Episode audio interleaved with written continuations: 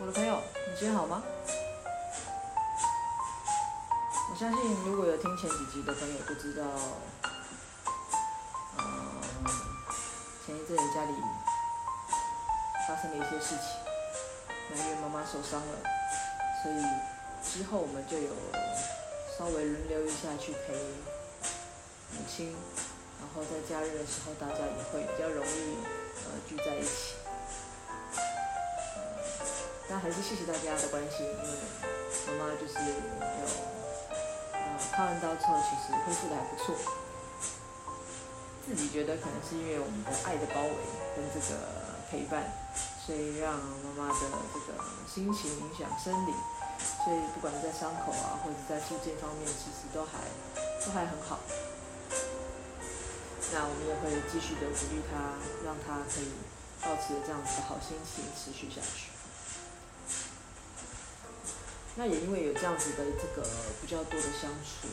呃，很多时候会在啊、相处的情况之下，看到呃兄弟姐妹们跟孩子们的互动。有的时候当然、呃、难免忍不住会说几句，如果自己可能跟自己的观念不太一样的时候。虽然每个人都有每个人的教养方式没有错，嗯，但我绝对相信每一个人对于每一个人的情绪处理，呃，甚至于细心度也相对的不一样。我记得常常跟我的朋友相处，呃，有时候尤其是当呃大家都步入了一定的年龄，聚会从原本。呃，单纯的朋友之间相聚，到后来变成是家族相聚。我也常常看着他们的互动，真的是每一个家庭都有不同的教养方式跟管理风格。有时候看着看着是有趣的，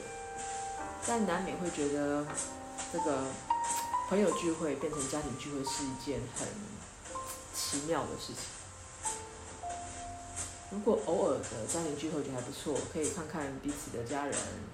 然后看看他们的孩子，然后呃感受一下原来自己真的老了，因为孩子真的长得很快，这样还不错。但是每一次的相聚，如果都是跟着家庭，其实很难聊到什么，所以有时候会觉得呃朋友的演进程度都会变成。大家可能学生时期在聊学生的事情，然后聊老师，聊在外面发生了什么事。到了工作的时候，就会开始聊在工作上遇到的困扰，遇到了什么样的上司，嗯，自己想要怎么计划自己的未来。到了适婚年龄，可能就开始讲另一半，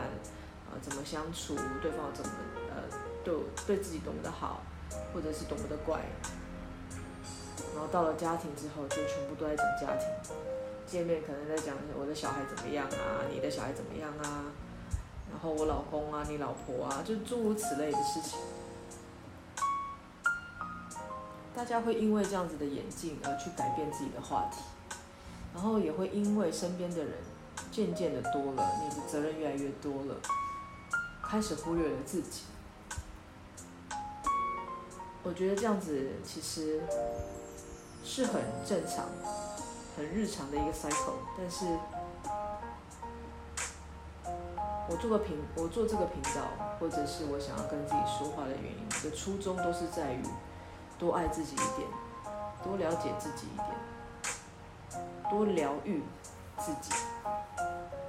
不管是我们在世的肉体，或者是我们的灵魂，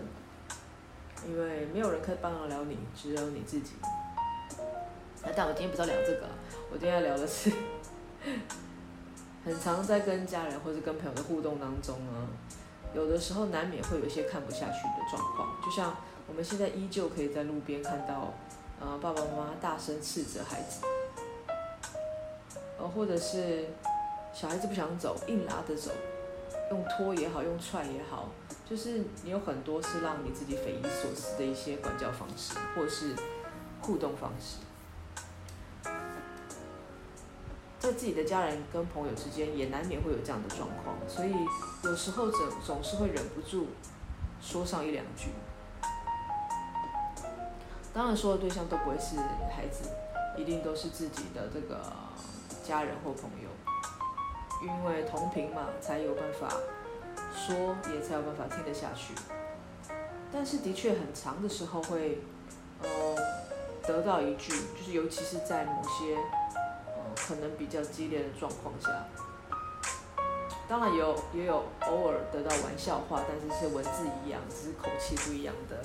这样子的话，就是你自己没有孩子，你不会，当然不会说你不会管，而是你他们可能会说你自己没有孩子，所以你不懂。年轻的我会觉得啊，对啊，我真的没孩子，可能是我用我的方式，我想要的方式去跟你们说。到了年纪大一点，看的也多了，嗯，知识也增长了，你会发现你自己没有孩子，你不懂的这句话其实是完全没有道理，因为孩子也是人，就像我们之前可能有聊过情绪勒索，孩子当你生下来之后，他就是个个体，他会长成什么样子？除了你给予的，还有他自己吸收到的。即使不是你的孩子，你也能够知道怎么样跟一个人互动、相处、体谅、包容、感受，这些是变不了的。我自己是一个非常呃对人性、对情绪有相当敏感的体质。我的共感程度非常非常的高，所以只要一点点的小变化，我能够很敏锐的感受到。当然，有的时候别人可能会觉得我很多管闲事，可是我就是感受到了孩子的呃委屈，孩子的愤怒，孩子的情绪变化。甚至于有的时候，你跟他们相处久了，你会觉得他们的心理渐渐偏向扭曲的那一部分，是让我很担心的。我想，我没有要干涉别人怎么带孩子，孩子毕竟是你的孩子。但是很多的时候，我。呃，分享的或者是说出来的，都是希望你们能够多多的了解，或去同感，或是注意对方的情绪。刚刚在看一本书，它里面刚好提到一句话，就是言语是有极大的力量，不管你要伤害对方，或者是鼓励对方。一句话，你可以推人下地狱，你也可以伸出手拯救他。话是一个非常非常有力量的事情。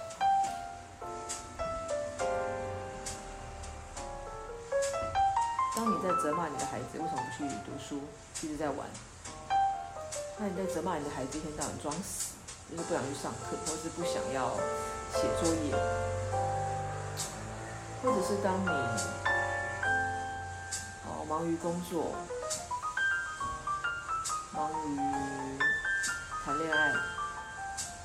你孩子的感受会是什么？我想很多事情只要跟人有关，就是多停下来，静下心的去感受对方的感受。我刚刚会一直说我不是很赞同，你没有孩子你不懂的这句话，就是。例如现在有很多很多的两性专家，有的是男生，有的是女生，甚至有很多的是 gay 朋友。那难道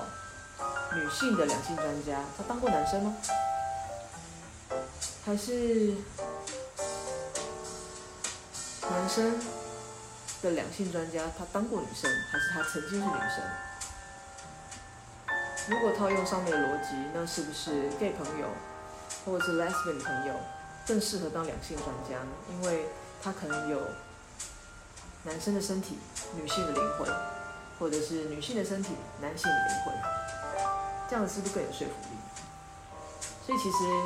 呃，很多事情就像我从第一集开始不断的可能都会提到，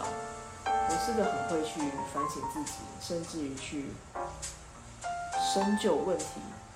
背后的原因跟呈现的原因，虽然我常常觉得我自己会把自己搞死，就是都会在这样子的一个问题漩涡里面转啊转，但有时候也觉得这样子的理解跟体悟是很有趣的一件事情。所以我想，呃，只要用心，每个人都可以当专家，只是你想要当什么样的专家。那。给身为家长的你们一句话，就是多多去感受一下孩子们的感受。也许你会发现，你曾经不喜欢你的家长这样子对你的方式，你也正在这么对他们。